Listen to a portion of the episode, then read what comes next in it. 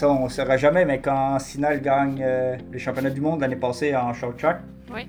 fait que euh, je suis comme Ah, ok, je fais les bearings de roue, j'enlève les seals. Fait que ça dure juste une course, qu'il n'y a plus de seals sur le bearing.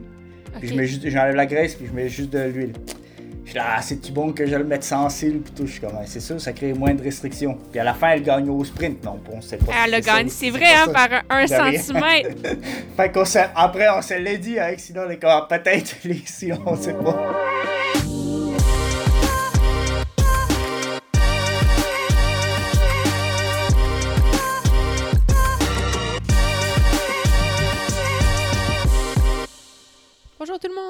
Bienvenue au podcast Fever Talk. Je m'appelle Magali Rochette et effectivement, ça fait assez longtemps que j'ai pas fait un épisode en français.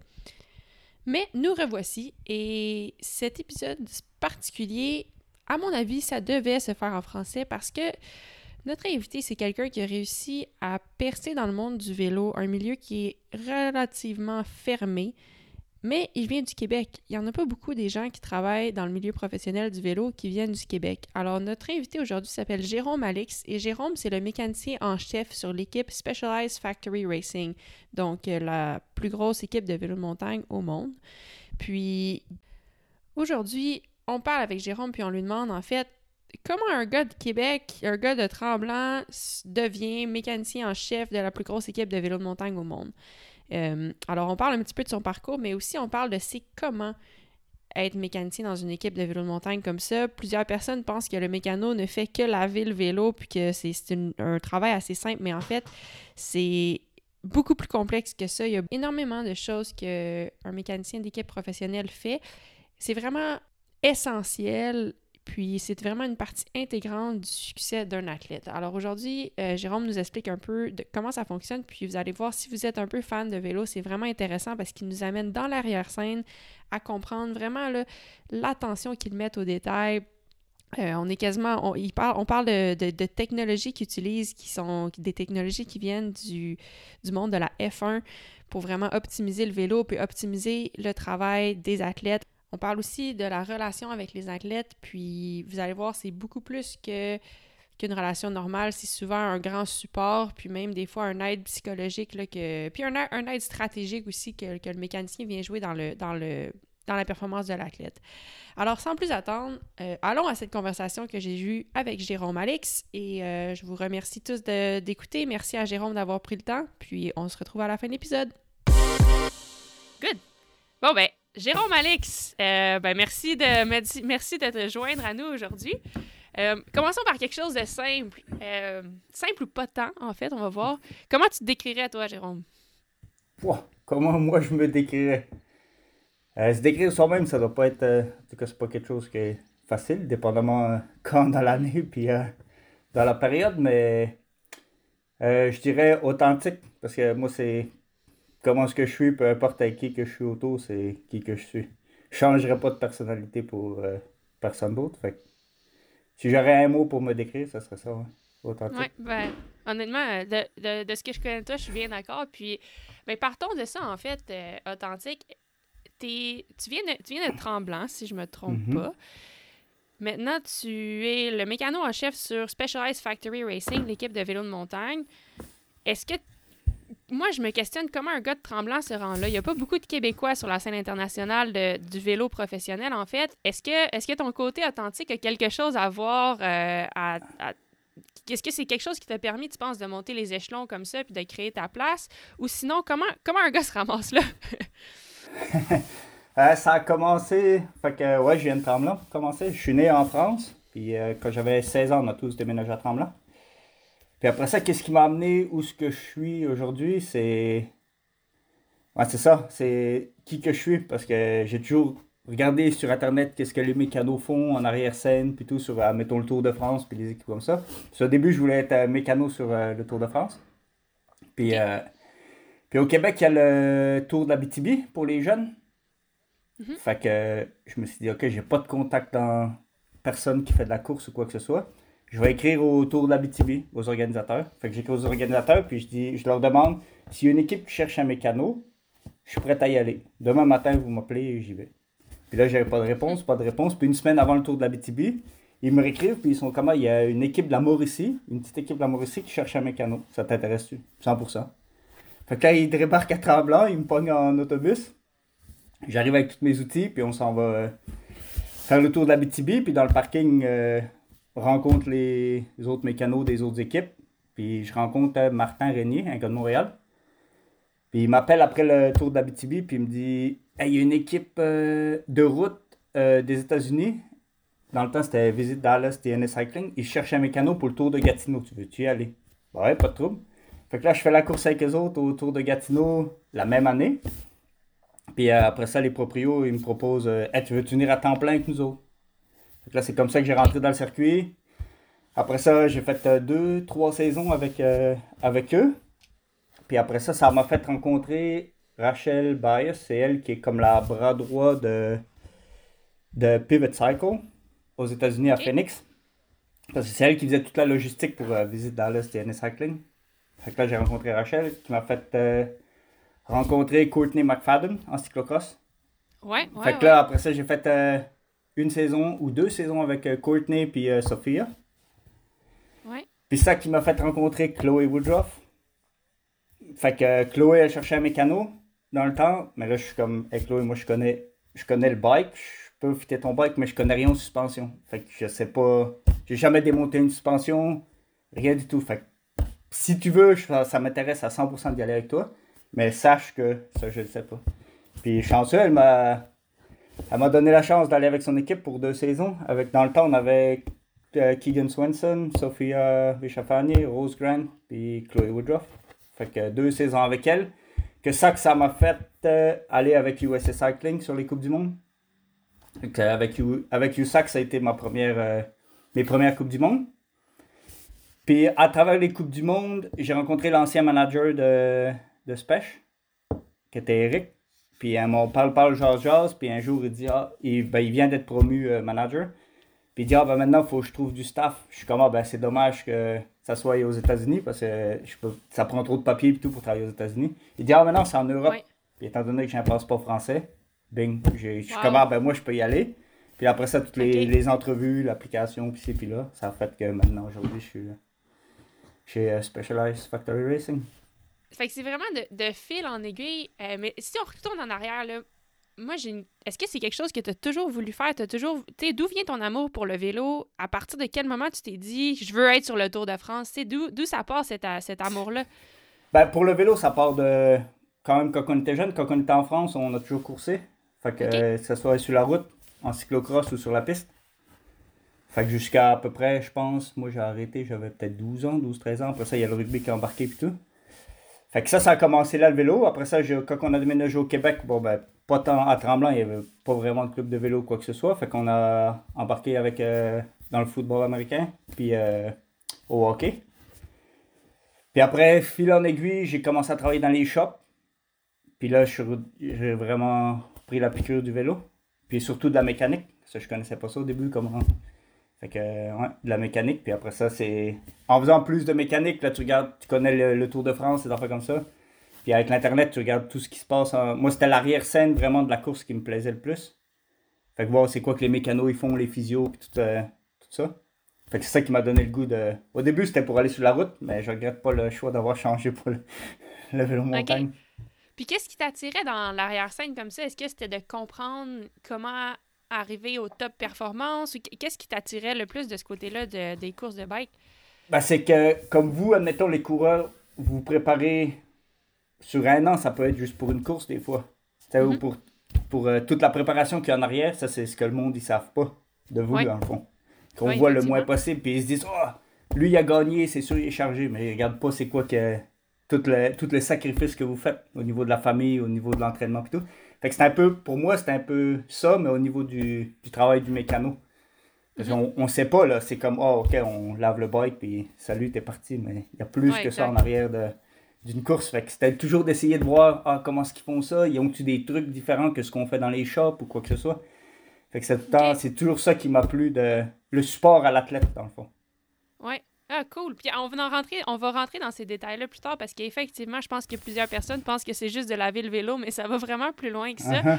Mais, mais juste avant, je suis curieuse, tu sais, tu nous parlais de vraiment passer d'une équipe à l'autre, puis de monter les rangs de cette façon-là. Euh, mais c'est pas tout le monde qui réussit à faire ça, puis surtout pas de façon aussi rapide que toi tu le fais. Mhm. À ton avis, quelles sont les, les caractéristiques ou les atouts qui sont importants pour un mécano? Tu sais, en fait, oui, il faut être bon à travailler les vélos, mais tu si je me trompe pas, euh, c'est comme une petite famille, là, quand tu voyages avec l'équipe, faut que tu es tout le temps là avec les gens. Fait que le, le côté personnalité vient sûrement jouer là-dedans. Ou... Bref, de, de ton opinion, qu'est-ce que tu penses qui sont les caractéristiques qui t'ont permis de, de grimper aussi rapidement les échelons? Ouais, c'est la, la personnalité, c'est sûr. Parce que Mhm. si tu fit, tu peux être le meilleur mécano au monde. Si tu ne pas avec l'équipe, tu, tu marcheras, ça ne marchera pas. C'est sûr que tu vas être mis dehors ou ils vont changer de mécano, c'est sûr. Parce que ce qu'il faut comprendre, c'est qu'on est. Si, admettons, on part pour. euh, Comme là, on revient du Brésil. Fait qu'on était deux semaines, 7 jours sur 7, 24 heures sur 24 avec quelqu'un. Il n'y a pas une minute ou un 5 minutes que tu es tout seul. Fait que si. Puis c'est beaucoup de monde ensemble. Fait que si ta personnalité, t'es pas capable de prendre une joke ou quoi que ce soit, puis qu'après deux jours de travail, t'es brûlé raide, puis t'as besoin d'être ta, bulle, ça fonctionne pas comme ça sur, le, sur une équipe de course. Parce qu'il y en aura pas de moment où que t'es tout seul ou où ce que t'es vraiment tout seul. La plupart du temps, on, on, conchambre, on conchambre aussi, avec, comme avec l'autre mécano ou quoi que ce soit.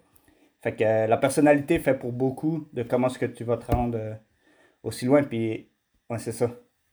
Qui t'es, comment tu travailles aussi, parce que si après trois jours tu dis, moi, il faut que j'aille rouler ou il faut que j'aille faire ça, il n'y a pas de temps. Il n'y a pas de temps off à la minute que tu pars de la maison. Dès que tu pars de la maison pour aller à l'aéroport, le temps il tourne euh, tout le temps. Tu travailles euh, 24 sur 24 s'il y a besoin. Il y a des nuits, euh, tu peux travailler jusqu'à 1h du matin s'il faut. Là. Si tu as, si t'as un problème mécanique ou il y a un coureur qui crache, quoi que ce soit, puis tu as besoin de plus de temps, il n'y a pas de OK, 9 à 5 lundi au vendredi, là, c'est pas ça. Non. OK. Ben, ben, rentrons justement dans ton rôle avec Specialized. Euh, Uh-huh. Qu'est-ce que. Parce que toi, c'est plus que juste aux courses, euh, si je me trompe pas. Mhm. Tu travailles pour Specialized puis pour l'équipe en dehors des courses aussi. Est-ce que tu peux nous expliquer un peu exact, ben, un- dans le fond, c'est quoi ton rôle? Puis après ça, on rentrera dans le day-to-day des courses. Puis je suis sûre que tu en as des histoires comme ça que quelque chose arrive, faut que tu te couches à 2 heures du matin juste pour que le Mhm. bike soit prêt. Euh, mais commençons donc. Oui, qu'est-ce que, qu'est-ce que ton. Qu'est-ce qui est ton rôle, puis à quoi ressemble ton, day-to-day, en fait? Ouais, fait que moi, c'est moi qui est en charge de. Ben, il y a- on a deux autres mécanos avec moi. Donc, euh, moi, je suis en charge de tout ce qui est les pièces, tout ce qui est l'équipement. En tant que tel, c'est moi qui est en charge de commander avec euh, Dylan, qui est, en, Afrique du Sud.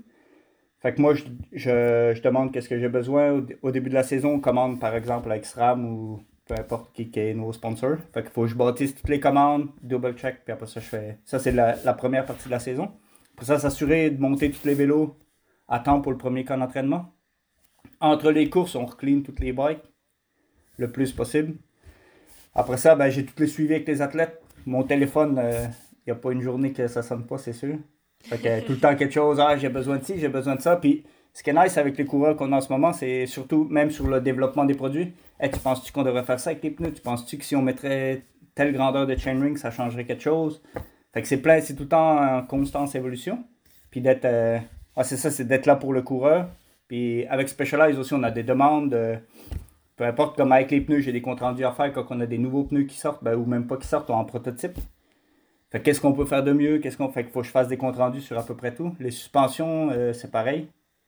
On a-tu eu des problèmes avec le brain? Comment est-ce qu'on peut ajuster le brain pour tous nos coureurs? Comment est-ce que ça peut être euh, intéressant pour tout le monde? Quel, quel est le meilleur setup pour euh, tel parcours? Fait que ça, c'est toute la recherche qu'on fait en avance des, des Coupes du Monde.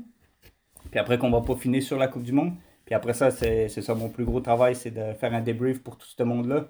Travailler avec les ingénieurs le plus proche possible. Puis euh, essayer de développer un produit puis une recette gagnante pour, euh, pour la saison.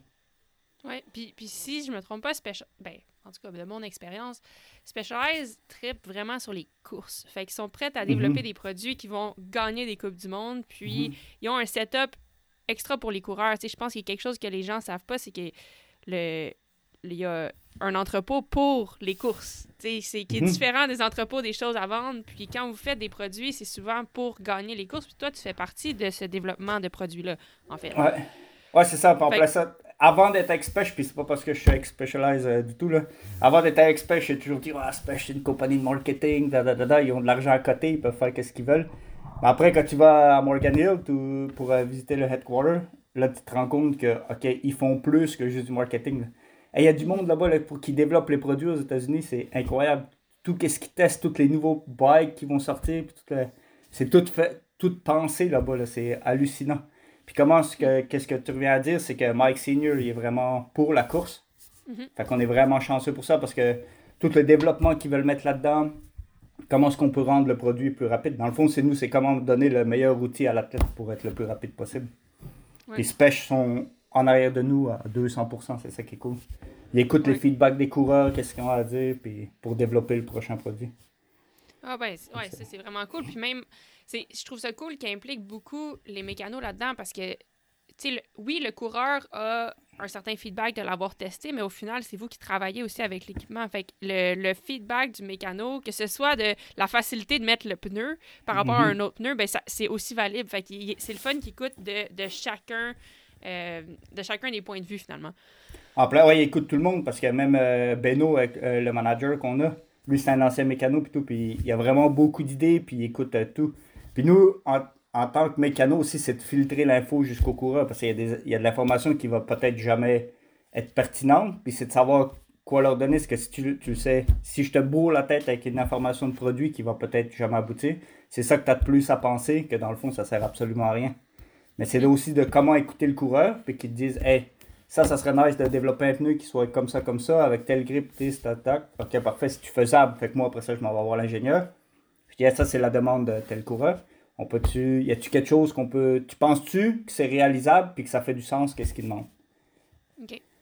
Ouais. Ah, c'est très cool. Puis si maintenant on se dirige vers un, une semaine de course, euh, sais, encore une fois, on n'est pas juste à laver le vélo. Là. Moi, je vous ai vu vous démonter le vélo quasiment au complet entre chaque journée, s'assurer que tout, va bien, euh, je sais que vous récoltez des, du data, des suspensions sur le parcours pour pouvoir ajuster ça en temps. en fait, on n'est pas loin de la F1. Puis je pense que souvent, on, ne pense pas ça du vélo, puis certainement pas du vélo de montagne. Est-ce que tu peux nous parler un peu de ce qui se passe là? Euh, puis, ouais, dans le fond, à quoi ressemble, une, à, quoi ressemble une, semaine de course pour toi? Puis après ça, on rentrera dans, les, dans le, dans le nitty-gritty, si tu veux. Là, mais, euh, Euh, une semaine de course, à quoi ça ressemble? Tu vois, comme là, juste pour donner un exemple, on s'en va à Pstadt la semaine prochaine. Fait qu'à partir de lundi, nous autres, on, tout le staff, on voyage euh, au headquarter qui est en Allemagne. Puis on s'en va tout pacter le matériel qu'on a besoin, tous les vélos de course, pour euh, être sûr qu'on a tout pour les deux. Parce que c'est la prochaine semaine, c'est un bloc de deux semaines, l'Allemagne puis la République tchèque. Fait qu'on fait sûr qu'on a tout. Le mardi matin, on va. Attends, partir je t'arrête une seconde. Pour les gens qui vont. Pour les gens qui sont. qui vont. qui, ont aucune idée. Combien de vélos puis combien de pneus à peu près vous pactez mhm. pour, euh, pour deux euh, week-ends de course comme ça? Fait que deux week-ends de course, on a toujours deux vélos par coureur, plus un frame de spare par euh, grandeur.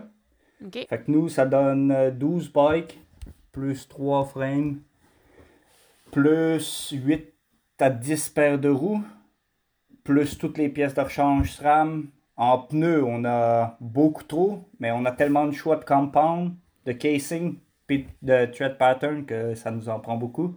Mm on va partir avec 24, euh, peut-être 48 pneus de chaque sorte. Oh, wow, ok. à peu près. Fait que ça fait, ça fait du matériel. Ouais. quand on part, on part avec euh, une flow, deux sprinters, un trailer, une van pour euh, transporter le monde. Fait que ça fait du stock. Ah ouais, ça fait vraiment du stock. Good. Fait qu'après ça, le mardi, le mardi, on arrive sur place. Là, il faut monter le setup. Notre setup, la grosse tente euh, qu'on a, ça prend à peu près 4 heures Tout avec les tables. En dedans, on a une, section pour ce qu'on peut manger. Tout euh, nos benches pour travailler. Les setups pour les bikes. À l'intérieur, on a, bah, c'est tout équipé, euh, machine à laver, etc. Fait qu'il faut tout brancher l'eau, l'électricité, le plancher à faire, toute la tente. Après ça, mercredi, les coureurs devraient arriver, fait qu'ils s'en vont pour un spin parce que le parcours n'est jamais ouvert le mercredi. Fait que les pratiques, les pratiques, les reconnaissances, ça ouvre le jeudi. Fait que le mercredi, ils vont faire un spin, regarde si tout, le, tout va bien sur le vélo. Le jeudi, pour nous, c'est tout le temps euh, on, des suspension testing. Fait qu'on a un data logger avec euh, des sensors qu'on met sur le vélo. Fait que pour chaque parcours, on teste le jeudi. Parce que le short track est le vendredi. OK. Après ça, le samedi, on fait les modifications qu'on a besoin, puis on va retester si besoin. Si les, les- conditions météo changent ou quoi que ce soit, si le parcours a changé, on va retester. Puis comme ça, on a un setup parfait au niveau des suspensions pour, euh, pour le dimanche. En même temps qu'on teste suspension, on va tester euh, pneus. Fait que savoir quel pneumatique, quel thread qu'on va prendre. Après ça, quel compound qu'on va prendre, tout dépendamment du terrain. Et c'est ça. Le casing qu'on va prendre, c'est pas mal souvent le même, mais on a deux choix de casing à choisir. Puis après ça, c'est short track vendredi soir, puis la course euh, dimanche. Fait que le vendredi soir, c'est euh, rock'n'roll parce que normalement, on finit autour de 6h30, 7h la course. Puis après, il faut stripper 6 bikes, puis il est prêt pour le lendemain matin. Wow. OK. Fait que si, si, euh, si je recule un petit peu, là, parce qu'il y a certaines, certains trucs que tu as dit qui m'ont allumé euh, des questions. Euh, commençons par ça. Pourquoi stripper le vélo entre, euh, entre chaque course? Pourquoi le stripper au complet et pas juste le laver? Non, ben, c'est. On dit stripper, mais Pete- euh, Peter, l'autre mécano, et moi, on n'aime pas ça. Stripper. Il y a des mécanos qui adorent démonter le bike au complet, complet. Mais quand quelque chose va bien, par expérience, touche-le pas. Ouais, Si ton bearing, il, si ton bearing, il feel smooth, t'as pas besoin de le démonter pour être sûr qu'il est smooth. S'il est smooth, il est smooth. Là. Il va pas péter quelque chose puis te rajouter de l'ouvrage pour rien. Ouais. Fait que quelque chose qui roule bien. Fait que c'est sûr, laver. Puis après ça, on va, on va démonter les dérailleurs s'il y a besoin. Tout nettoyer comme il faut. Parce que ce qu'il faut savoir, chaque bearing, pour nous, c'est des secondes ou des watts pour vous. Fait que si je suis capable de. Si, si je prends du temps pour. euh, on va dire un exemple là, pour euh, les bearings de poulie dans le dérailleur. Si je prends du temps pour enlever la graisse de factory, fait que je dégraisse tout au complet, puis je mets juste de l'huile pour la journée de ta course, puis que ça te fait sauver, je sais pas, une demi-watt ou une watt. À la fin, ça peut être la victoire. Ça, tu sais pas au sprint. Pareil pour les, pour, pareil pour les bearings de roue, pareil pour les bearings de pédalier. Ouais. Fait que c'est toutes des affaires de plus que. C'est ça la différence dans le fond entre la course et un bike shop. On prend, dans un bike shop, tu prendras jamais le temps de faire ça. Puis c'est pas bon pour le, pour le commun des mortels qui va aller rouler. Tu vas, tes bearings vont être scrap après une demi-journée dans la pluie, là, c'est sûr. Mais nous, on fait ça, on fait ça à chaque semaine de course. C'est pour ça c'est comme le, c'est comme le monde que. Ça, ça m'a toujours fait rire. Le monde, ils disent Ah, vous lavez vos bikes à la machine à pression. Moi, je peux te Ouais. mettre au défi de venir avec ta hausse au jardin quand Rapstadt, c'est de la boîte euh, à côté. Puis demain, Ben t'es oui. encore là en train de laver les six vélos. Ouais. Puis les bearings, les bearings, on va les changer pareil s'ils commencent à avoir euh, une mini friction. Fait que c'est Ouais. sûr que ton vélo à la maison, lave-le peut-être pas tous les jours à la machine à pression. Ton propre vélo personnel pour un client, pour pour quoi que ce soit. Mais sur les courses, on... c'est complètement différent de la réalité de tout le monde, dans le fond. Ah ouais. OK. Ah, très cool. Euh, OK, maintenant, si on se dirige aux pneus, tantôt, tu parlais de choisir les pneus. La Mhm. façon que tu en parlais, ça semblait être une décision d'équipe. Comment vous fonctionnez pour ça? Est-ce que c'est vraiment une décision d'équipe ou bien chaque coureur euh, décide vraiment quels pneus vont changer puis ça change d'un coureur à l'autre? Ouais, fait que nous, on marche. euh, ce qu'il faut savoir, c'est qu'on marche en binôme. Fait qu'on a six coureurs dans l'équipe. Moi, j'ai tout le temps les deux mêmes coureurs. Ou trois coureurs, comme là en ce moment, le troisième mécano, il s'en vient juste à partir de juin. Fait que j'ai tout le temps avoir les trois mêmes coureurs. Puis Peter, il va tout le temps avoir les trois mêmes qui? coureurs. Ouais, ouais, 100%. 100%. Moi, je fais. euh, fait que moi, je suis assigné à Sina Fry puis Jordan Sarou. Puis là, en ce moment, j'ai Ellie Batten avec moi. Puis Peter va faire euh, Gerhard Palmer, Laura Stigger et Chris Blevins. Parfait. Fait que, en... moi, je parle tout le temps à mes coureurs, il parle tout le temps à ses coureurs. S'il n'est pas là, je vais parler à ses coureurs. C'est, à la fin, c'est une équipe, ça, ça, ça change absolument rien. Mais moi, avec mes coureurs, je- on marche d'une certaine façon, lui, il va marcher avec une certaine façon. Puis à la fin, c'est tout le monde se parle. Comme on va faire, euh, fait pour le choix des, pour donner un exemple pour le choix des pneus, euh, avec Peter, on fait toujours un 3 quarts.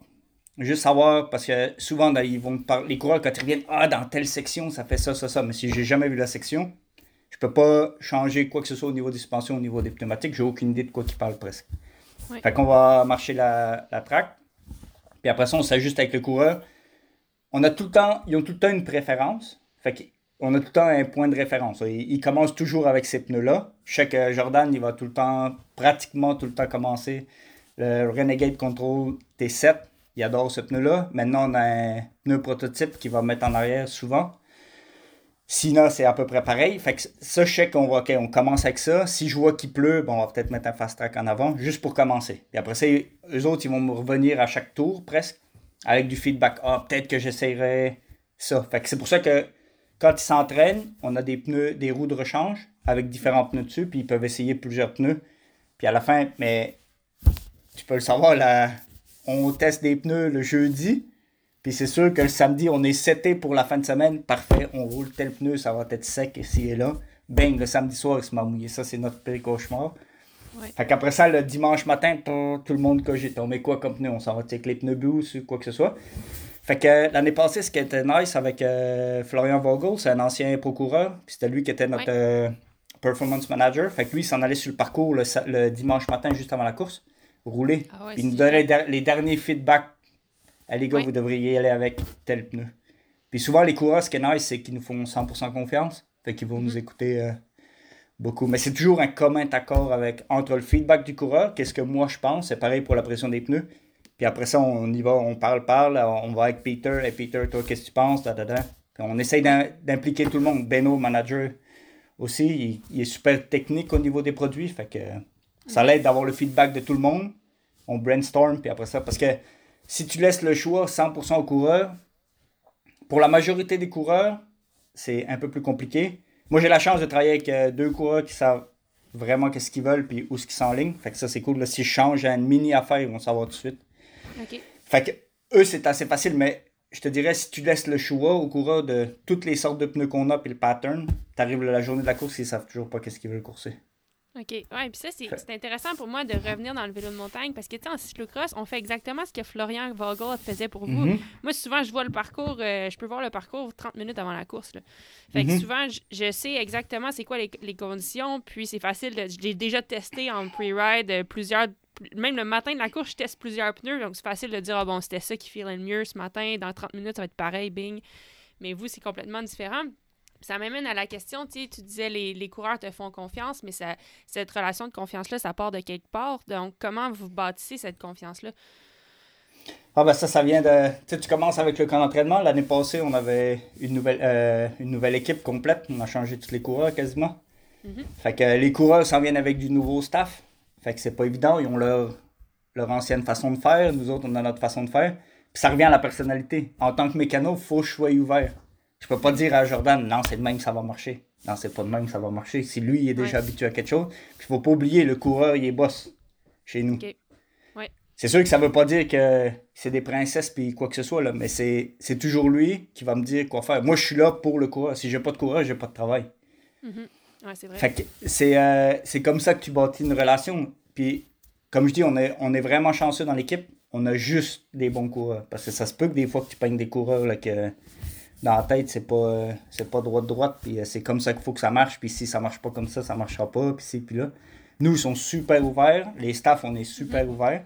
C'est sûr qu'on a des, bar- des barrières à mettre de temps en temps sur les produits ou quoi que ce soit. On aimerait ça, c'est sûr, que de courir un, un site post qui est plus léger, mais on peut pas parce qu'on est sponsor par SRAM. Fait qu'il y a des fois, c'est OK, comment, où est-ce qu'on met les barrières? Puis ça, c'est notre job de dire OK, c'est ça qu'est ça. Puis là, on peut pas aller plus loin que ça.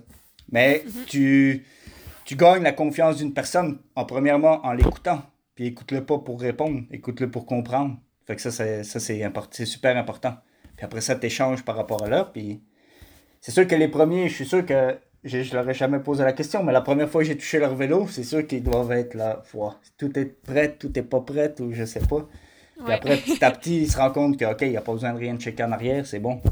Ouais. Après, ils reviennent de l'entraînement. 100%. Il y a, il y a ça, ça, ça à faire sur le vélo. Je leur demande s'il y a des problèmes, s'il y a quoi que ce soit qu'il y a différent à faire. Parfait, on fait ça, ça comme changement. Puis après, ils ne retouchent pas le vélo à la cour- euh, jusqu'à la course le lendemain matin. Mhm. Puis il n'y a, Ah a cool. pas de problème. C'est- tellement vrai qu'est-ce que qu'est-ce que tu dis, tu sais, d'avoir un esprit ouvert. J'ai déjà travaillé, ben en fait, j'ai été chanceuse, j'ai toujours eu des bons mécanos, mais ça m'est déjà arrivé de, de euh, travailler là rapide, pour un pour un projet avec des mécanos. Puis souvent en Europe, en fait, ce que j'ai expérimenté, du moins en cyclocross, du côté Mhm. belge en cyclocross, le mécano sait. Puis c'est lui qui veut décider pour toi. Mais des fois, c'est OK, mais non, moi, je viens de complètement ailleurs. Puis j'ai une formule qui fonctionne. faut que tu me laisses quand même travailler. Je veux, Mhm. écouter, ce que je veux écouter ton feedback, mais il faut que tu me laisses travailler avec ce que je connais. Donc, comme tu dis, Mhm. l'ouverture d'esprit, ça fait une grosse, euh, grosse différence. Une grosse différence, ouais. Puis Ouais. c'est ouverture d'esprit du coureur tout aussi. Hein. Absolument, absolument. Ça va des deux Ouais. côtés. OK. Puis euh, là, si on parle, la, la dernière chose qui m'a euh, allumé quand tu parlais de, de, de votre semaine de course, c'est quand vous parliez de, de récolter du data des suspensions. Mhm. comment ça, c'est quoi en fait? que- Qu'est-ce que vous faites puis comment, comment ça fonctionne? Ouais, fait qu'on part avec un. Durant le camp d'entraînement, on fait beaucoup de tests. Fait qu'on a le setup de base par coureur qu'on a. Fait qu'on sait le nombre de PSI qu'on va mettre euh, dans le choc ou dans la, la fourche. On sait combien de combien de sags ça prend. Et on sait le nombre de rebounds qu'on a besoin. Fait que ça, c'est leur setup initial. Mais après ça, il n'y a pas une, une formule magique pour toutes les courses et toutes les conditions, pour tous les parcours. Fait que nous, on est chanceux avec Spech. On a Marcel Kaiser, qui est un, un ancien gars qui analysait les suspensions pour Toro Rosso dans la Formule 1. Ah, ok, il Fait- vient vraiment de la Formule 1. Ah, Il vient de la Formule 1. Ok. Fait, Fait que Marcel, c'est. L'idée vient de là. Fait que lui, quand il est Vraiment, arrivé chez. Spech, ça fait déjà une couple d'années, bien avant moi. Puis euh, lui a créé le système de suspension qu'on a pour euh, tester. C'est lui qui l'a créé. Fait que de A à Z, il l'a il pensé. Le logger, c'est lui qui l'a pensé. Puis toi, j'avais encore un meeting avec lui aujourd'hui. Comment est-ce qu'on peut. Comment est-ce qu'on pourrait faire pour avoir le. Parce qu'il faut tout le temps qu'on branche. Parce que en... par rapport au UCI, on n'a pas le droit de collecter des data live, comme en Formule 1. Fait qu'en Formule 1, ils sont en arrière de leur, de leur- de leur écran d'ordi pendant la course, puis ils reçoivent toutes les data live. Nous, on n'a pas le droit de faire ça. Fait qu'il faut brancher à chaque tour, mettons, d'entraînement, on branche le- la machine au, au vélo, puis des fois, ça prend à peu près une minute le loguer. Puis Marcel, c'était un freak de OK, on peut pas faire perdre de coureur, da, da, da. Fait que là, aujourd'hui, on a eu un meeting pour ça pour dire qu'on avait un meeting de comment réduire le temps par rapport à ça. Fait que lui, c'est un geek de ça. Fait que c'est ça. Fait qu'on a mis en place une structure que tout le jeudi, on teste. Fait qu'on met cet appareil-là sur nos systèmes de suspension. Puis lui, il a même pas besoin d'être là. Moi, je prends mon ordi. Fait qu'après chaque tour, les coureurs ils arrêtent au pit. Je branche ça, bing, ça prend une minute. Je load ça dans l'ordi. Puis lui, il peut voir directement. Fait qu'il me dit. Fait que lui, il est direct dans son ordi quand les coureurs sont sur la track en Allemagne. Peu importe tout ce qu'on est dans le monde.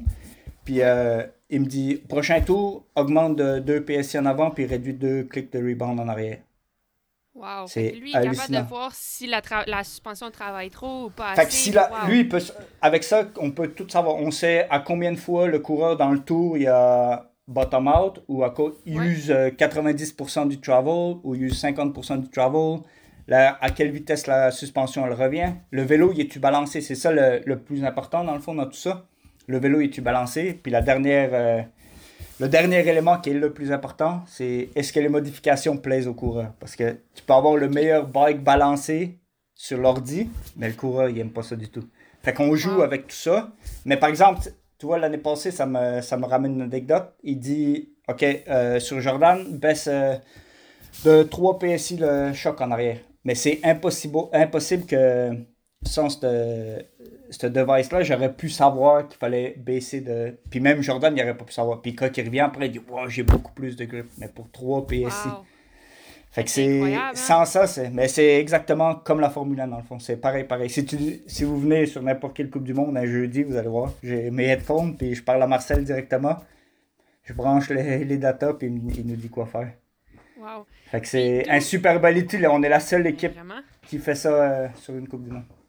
Puis d'où vient cette culture-là de vraiment, parce que tu sais, tu me parlais de, d'enlever la graisse sur les poulies pour mettre juste de l'huile puis gagner une demi-watt. Après, on a le- la technologie des data, Mhm. du, des suspensions.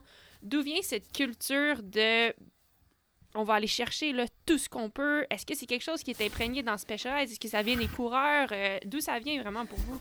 Là, je pense que ça vient, ben, ça vient un peu de tout le monde. Les coureurs, ils sont au courant de tout ça, mais c'est pas, vous, vous focussez sur votre entraînement. Puis, ben, pour moi, c'est qui que je suis, là. Vous sacrifiez votre vie pour les courses. C'est- nous, c'est la pression, c'est pas la pression qu'on a, mais moi, je peux pas arriver euh, sur une course puis faire 80% si vous, vous avez donné 100% pendant toute l'année pour être prête pour ces Coupes du Monde-là. Puis que dans le fond, je sais que, ah, si je, peut-être je prends une heure de plus, ben, je peux peut-être te faire gagner la course. Ah non, aujourd'hui, je prends pas une heure de plus pour faire ça. Oublie ça, c'est pas grave. Ouais. Mais ça, ça, pour Ouais. moi, c'est c'est ma hantise qu'on perde, mettons, un championnat du monde ou whatever, quoi, à cause d'un bris mécanique ou à cause de quelque chose que je sais que j'aurais pu faire la différence. Fait que ça vient. Puis Beno aussi, le manager de l'équipe, il est pro à comment est-ce qu'on peut rendre le bike plus rapide. Lui, c'est le, OK. parce qu'il sait que les coureurs, vous avez fait tout ce qu'il fallait pour être prêt cette journée-là. faut que le bike soit le plus rapide possible cette journée-là. Fait, une équipe complète se questionne à savoir, OK, qu'est-ce qu'on peut aller chercher? Toujours. Est-ce qu'il y a une information de plus? Fait que la, la- euh, la combinaison de tout le monde qui se questionne amène des, des avancées technologiques de ce Ouais, genre-là. puis des fois, on se questionne trop pour rien. Des fois, on se questionne sur quelque chose. Puis après ça, on s'en va avec l'ingénieur. Hey, tu penses qu'on pourrait faire ça? Non, ça, ça marchera pas à cause de ça, ça, ça. Ça fait aucun sens. OK, parfait. Ouais. Mais des fois, Puis- on, on part sous des bulles, là, que, OK, on pourrait révolutionner le vélo, mais on révolutionne rien. OK. Non, mais c'est cool. C'est cool de voir l'implication que vous avez. Puis je vais en revenir à l'implication, mais juste avant, une- je me demande est-ce que tu as un exemple d'un moment où, euh, je sais pas, quelque chose a changé, puis finalement, tu as dû prendre six heures de plus que tu pensais, puis. Ou une histoire de voyage que tu t'es ramassé dans une drôle de situation, mais que tu as dû travailler toute la nuit. Ou est-ce que. J'imagine que Ben, tu en as plusieurs, là, mais. Avec, euh, avec c'est un peu. Ça arrive pas trop souvent qu'on faut qu'on finisse tard parce que justement, moi, je t'attends plein, je t'attends plein à l'année longue. Puis on a la chance d'avoir beaucoup de produits, puis presque tout ce qu'on veut. Fait que les bikes sont tout le temps. Puis on a tout- toujours deux bikes de course qui restent dans le camion. Fait que les coureurs touchent jamais à ces bikes-là, à part en entraînement pendant les Coupes du Monde ou quoi. Fait que ça arrivera pas les affaires de dernière minute. Si t'es dernière minute, c'est parce qu'il y a un gros problème. De... Il y a eu un crash, puis il faut que tu répares. Mais si j'ai une histoire comme ça, ouais, ça remonte à. Ouais, je me souviens plus quel cyclocross aux États-Unis. En tout cas, Courtney, elle, a... elle arrive avec deux bikes, puis il y en a un que les câbles, ça chiffre pas top top. Puis c'est tout routé à l'interne. Fait que euh, ça- m'a pris, c'était dans mes premiers bikes à repasser des câbles à l'interne. Puis pour de vrai, ça m'a pris jusqu'à minuit passer deux câbles. Je Oh capote. my god. Ouais. Mais des fois, puis des fois, c'est niaiseux, mais tu sais, après toute ta journée que t'as, peu importe, des fois, on conduit pour 11 heures de temps pour Ouais. se rendre à la prochaine place, puis là, il faut commencer le setup tout de suite, puis tout, c'est pas. euh, Fait que là, t'as la fatigue qui embarque, là, tu t'énerves, mais faut que tu calmes parce que là, t'es là, ok, mais demain, il y a la course, faut que le il marche parce qu'il y a personne d'autre, là, t'es tout seul. Que t'as, mettons que j'étais avec ces deux coureurs, j'étais le seul staff. Si moi, je le, si moi, je peux pas le réparer, Personne ben, on peut pas courser demain, c'est tout. fait que ça, ça, ça, c'est une de mes seules. euh, Mais sinon, les grosses journées, c'était plus. euh, Parce qu'il y a un problème euh, dans le vélo, ben, dans, le, dans la course en général, je pense qu'il y a un problème au niveau des staffs, puis les ratios des coureurs versus les ratios des staffs. Il y a beaucoup d'équipes qui payent pas beaucoup, puis qui n'ont pas beaucoup de budget pour ajouter des staffs et tout. Fait que, tu sais, quand, mettons, si tu travailles avec. euh, normalement, avec une équipe nationale, tu vas, tu vas courir à côté, là, parce que tu as peut-être un mécano pour six coureurs. Ok, Fait que là, c'est sûr que là, des histoires là, pour euh, finir jusqu'à minuit. Là. Puis souvent, c'est tous des coureurs qui arrivent d'une autre équipe qui n'ont pas tant de budget. Fait qu'ils arrivent avec des bikes d'entraînement qui ont roulé toute la saison. Puis là, il y a quelque chose qui Ouais. marche pas. Ils n'ont pas de pièces de rechange. Il faut que tu ailles trouver quelqu'un dans le pit d'une autre équipe qui veut bien t'aider. Puis tout. Nous, on est chanceux en vélo de montagne. Tout le monde, c'est de l'entraide à côté dans les pits. Là, fait que on est vraiment chanceux. Maintenant, avec Spech, j'ai pas d'histoire euh, qu'on a fini à. D'histoire de.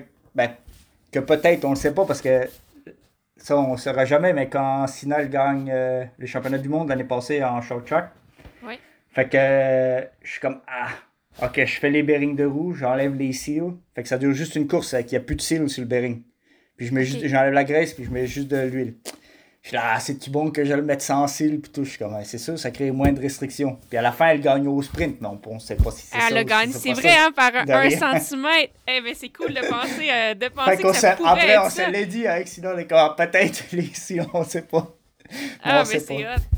Ah, mais Uh-huh. c'est cool. Puis, tu sais, quand on parlait de, de vraiment la culture de performance, puis de trouver ce qui fonctionne le mieux, ben, au final, le fait que vous vous soyez jamais ramassé dans une situation comme ça avec Spech, mais c'est à cause de ces décisions-là faites à l'avance, Mhm. que vous êtes assez de staff, que vous êtes à temps plein, que vous avez assez de matériel. 100%. Puis après, tu sais, au final, si toi, faut que tu te couches à 2 heures du matin, ben, t'es moins frais le lendemain. Fait que de prendre des décisions Mhm. rapides, de changer le flat rapide, mais c'est moins Exact. efficace. Fait que tu veux Mhm. pas tomber dans une situation comme ça, finalement. Non, exact, en plein ça. Non, nous, c'est ça, on essaye de préparer tout à l'avance le plus possible. Il arrive tout le temps quelque chose, c'est Ouais. sûr, mais euh, si le plus est préparé d'avance, il y aura beaucoup moins de troubles euh, la journée de la course. Et puis, euh, je- tu parlais de, de ton implication dans la course, puis que ta hantise, ça serait que quelque chose arrive au bike. Euh, je me questionne par rapport à ça, comment, comment toi, tu, est-ce que quand la course commence, est-ce que tu as un stress? Est-ce que tu es tellement impliqué dans la course que tu es nerveux avant, un peu comme le, couleur, le coureur? Comment tu gères Mhm. ça? Ah, c'est drôle que tu me parles de ça parce que Dave pas poser la même question dans le pit à- au Brésil pendant que tu Ah ouais, ok. Il m'a dit, Hey, t'es-tu nerveux avant la course? Fait que Ouais. la veille de la course, je ne sais pas pourquoi, la, la nuit, la veille de la course, je suis nerveux.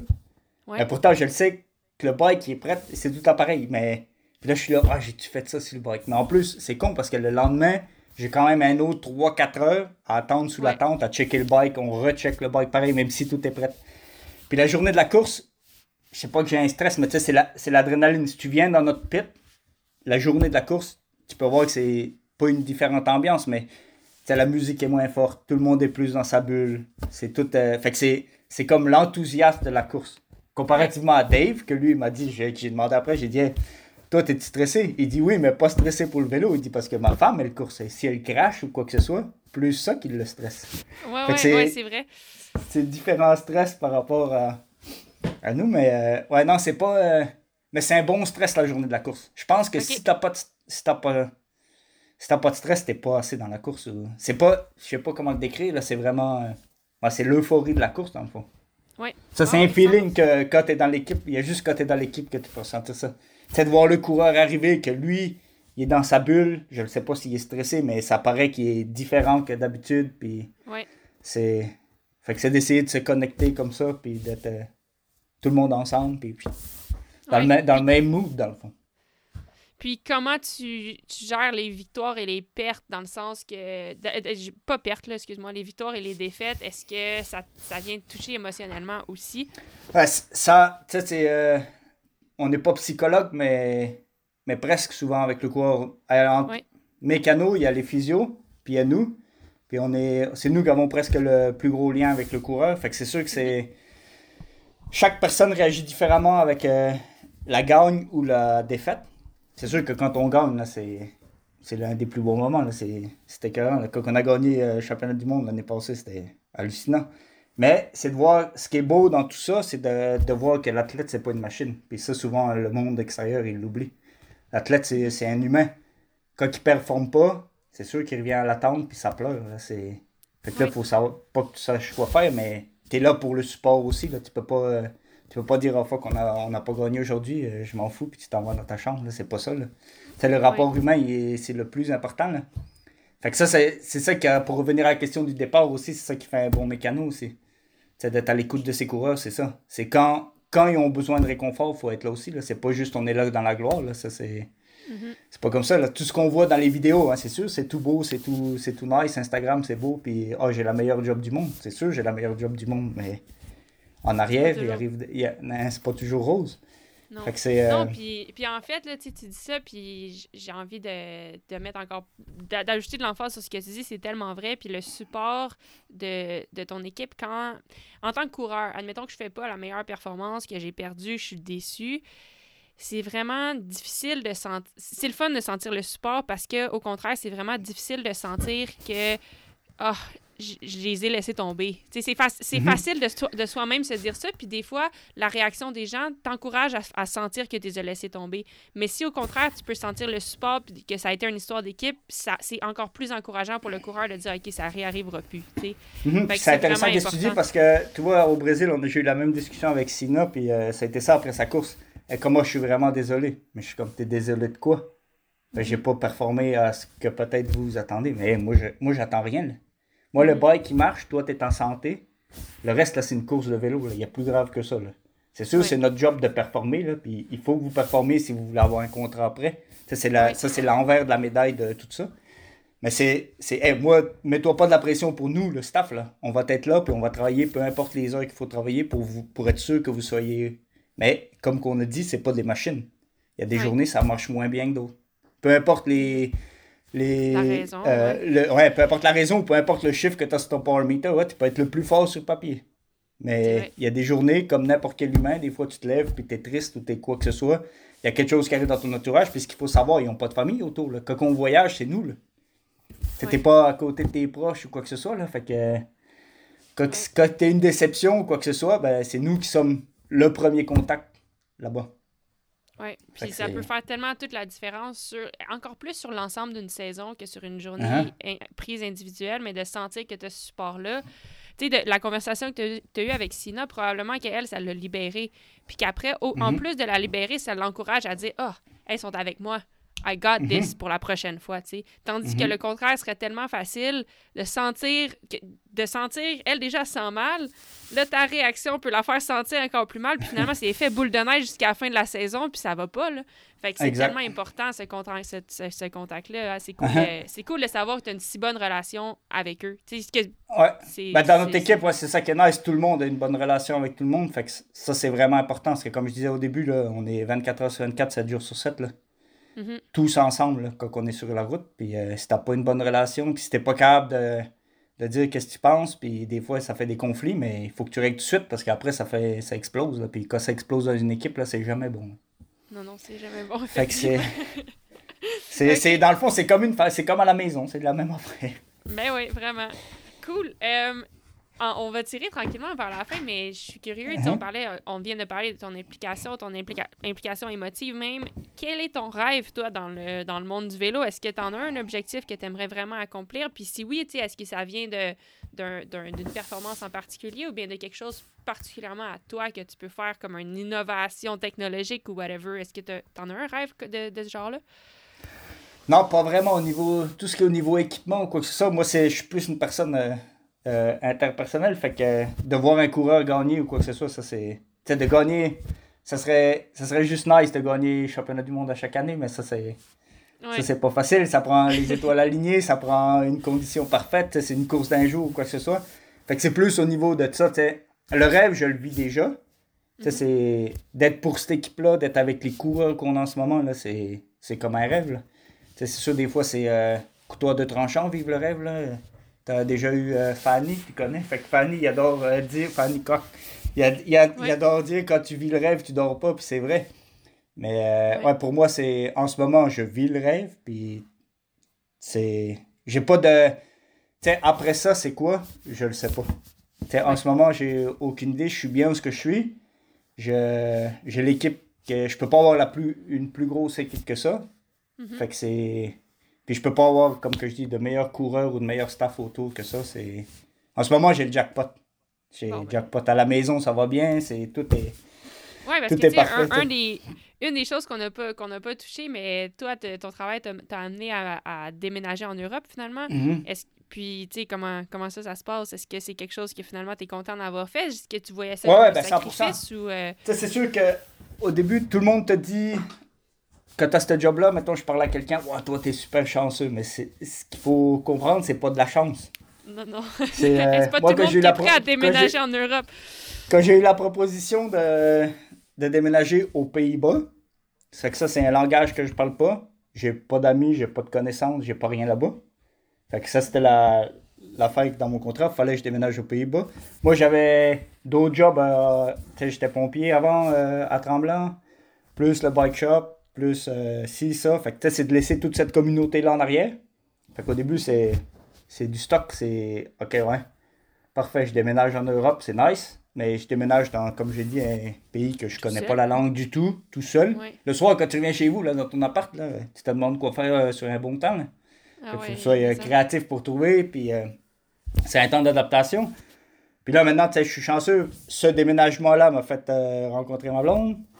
Fait que là, après ça, là, j'ai déménagé en Autriche. Maintenant, je suis en Autriche, puis là, c'est parfait. là. C'est toujours pas le même langage, mais maintenant, j'ai une famille, j'ai ci, j'ai là. Fait que c'est euh, c'est Ouais. vraiment cool. Mais c'est c'est ça. C'est Tout ça pour dire que c'est. Dans la vie, là, c'est personne n'est chanceux. là. On crée tous notre. euh, notre destin, puis on travaille pour arriver où ce qu'on est. Puis ça prend des sacrifices. Ça pas toujours euh, des jours. C'était pas toujours des jours roses, mais tu vois, à la fin, ça, ça en vaut la peine, c'est sûr. Quand tu mets, quand tu mets du tien puis de la volonté, puis c'est ça que tu veux faire, c'est sûr ça va fonctionner, là, puis que ça va être juste beau.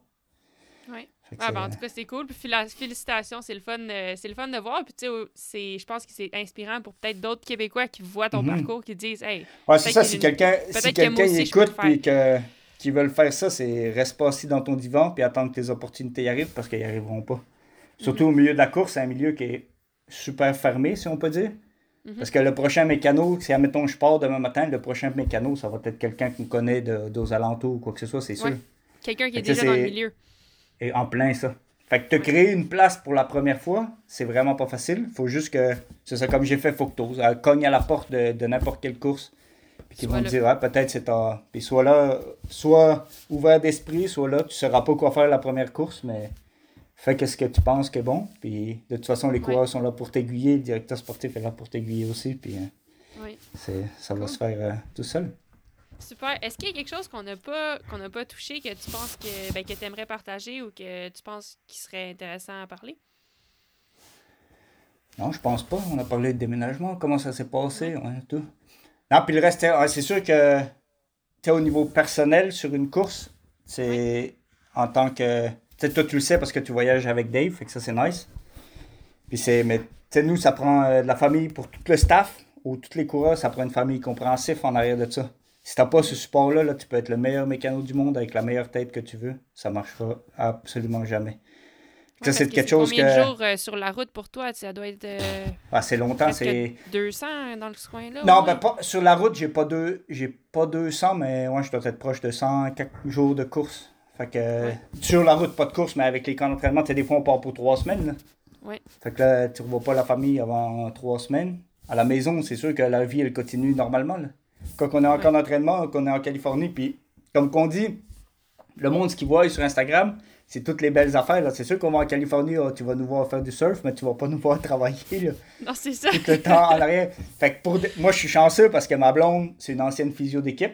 Fait qu'elle sait la job que j'ai à faire, puis elle n'a pas d'attente. Mais pour certains, pour certains autres mécanos, peu importe, c'est plus difficile parce que autres, pour eux autres, tout ce qu'ils savent, c'est wow, ils s'en vont en vacances, ils s'en vont ici, ils s'en vont là, mais c'est pas. Fait que c'est super important d'avoir. Euh, le support de la famille en arrière. Puis euh, moi, j'ai été chanceux dans tous les choix que j'ai faits, même de déménager euh, du Québec en Europe. Ma famille, mes parents, mes frères et sœurs, il y a jamais, tout le monde m'a dit vas-y pas. Mais la famille, ils m'ont tous dit il faut que tu y ailles, il faut que tu l'essayes, sinon tu le sais pas. ça, c'est le meilleur support que tu peux pas, que tu peux pas avoir. Ah, 100%. Cool. Euh, ben, mhm. Merci de, partager. je finis souvent ce podcast-là, ça s'appelle Fever Talk. Puis pour moi, Fever, c'est ma façon de décrire ma passion. Donc, quelque chose qui me vraiment, là, ça vient me chercher dans le ventre. Puis des fois, c'est. Des fois, ça peut être là. Euh, je donne souvent l'exemple qu'en cyclocross, quand il y a un, une, descente avec un virage, puis tu réussis à mettre ta roue dans la rotte parfaitement, puis le, feeling que ça donne, pour moi, ça, ça me donne la fièvre. Donc, je te demande à toi, euh, qu'est-ce qui te donne la fièvre, Jérôme? ça, c'est une question. Euh, qu'est-ce qui me donne la fièvre? Je dirais côté personnel à la maison, c'est me lever le matin. Ça, c'est sûr, ça me donne la fièvre. Mais après ça, au niveau du travail, sur une course ou quoi que ce soit, ben, ça va revenir à presque ce que j'ai dit tout le long, mais c'est le, c'est le côté euh, émotionnel puis le côté humain des coureurs, je pense. Mm-hmm. De voir que justement, ils peuvent être au top, top, top, puis, c'est comme, euh, on voit souvent cette, euh, sur les réseaux sociaux, la, la, photographie parfaite du iceberg, on voit le top, mais tu vois pas c'est quoi qui est dans le fond, qui est deux fois plus long.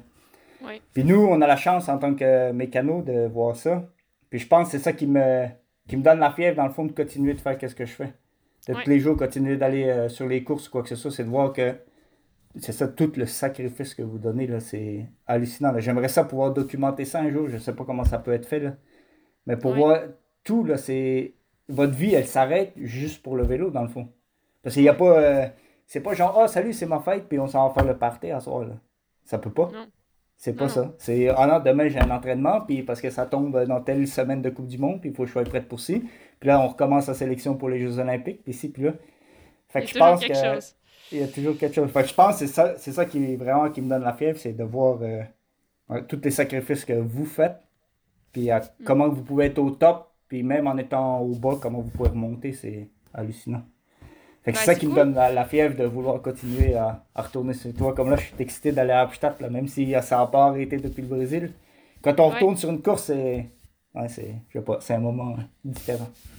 Ah, c'est cool. Ben, merci de partager. C'est le fun aussi de voir que c'est ce qui t'a ce qui t'a excité d'aller dans ce milieu-là initialement, de faire mhm. partie de ce behind the scenes là, ben c'est encore ça qui t'allume. Mais c'est cool de mhm. voir, puis tu sais, de spécialement de savoir que maintenant, tu fais partie de ça? Tu fais partie mhm. d'amener le coureur à son meilleur, puis tu fais partie de l'encourager, de, le motiver à vouloir donner son meilleur. Fait que c'est le mhm. fun de voir que maintenant, ben tu contribues intégralement à ça. Là, fait que c'est le fun. Voilà, c'est ça. On ça prend tout le monde pour contribuer au succès de l'athlète. Ça, c'est sûr. 100%. Cool. Eh ben, merci beaucoup, Jérôme. C'était vraiment le fun de, de, même, même pour moi, j'ai, je fais partie de ce milieu-là, puis j'ai appris des trucs. Fait que c'est le, le fun. Mhm. merci de partager. Ben, pas de problème, fait plaisir. Merci à toi de m'avoir invité.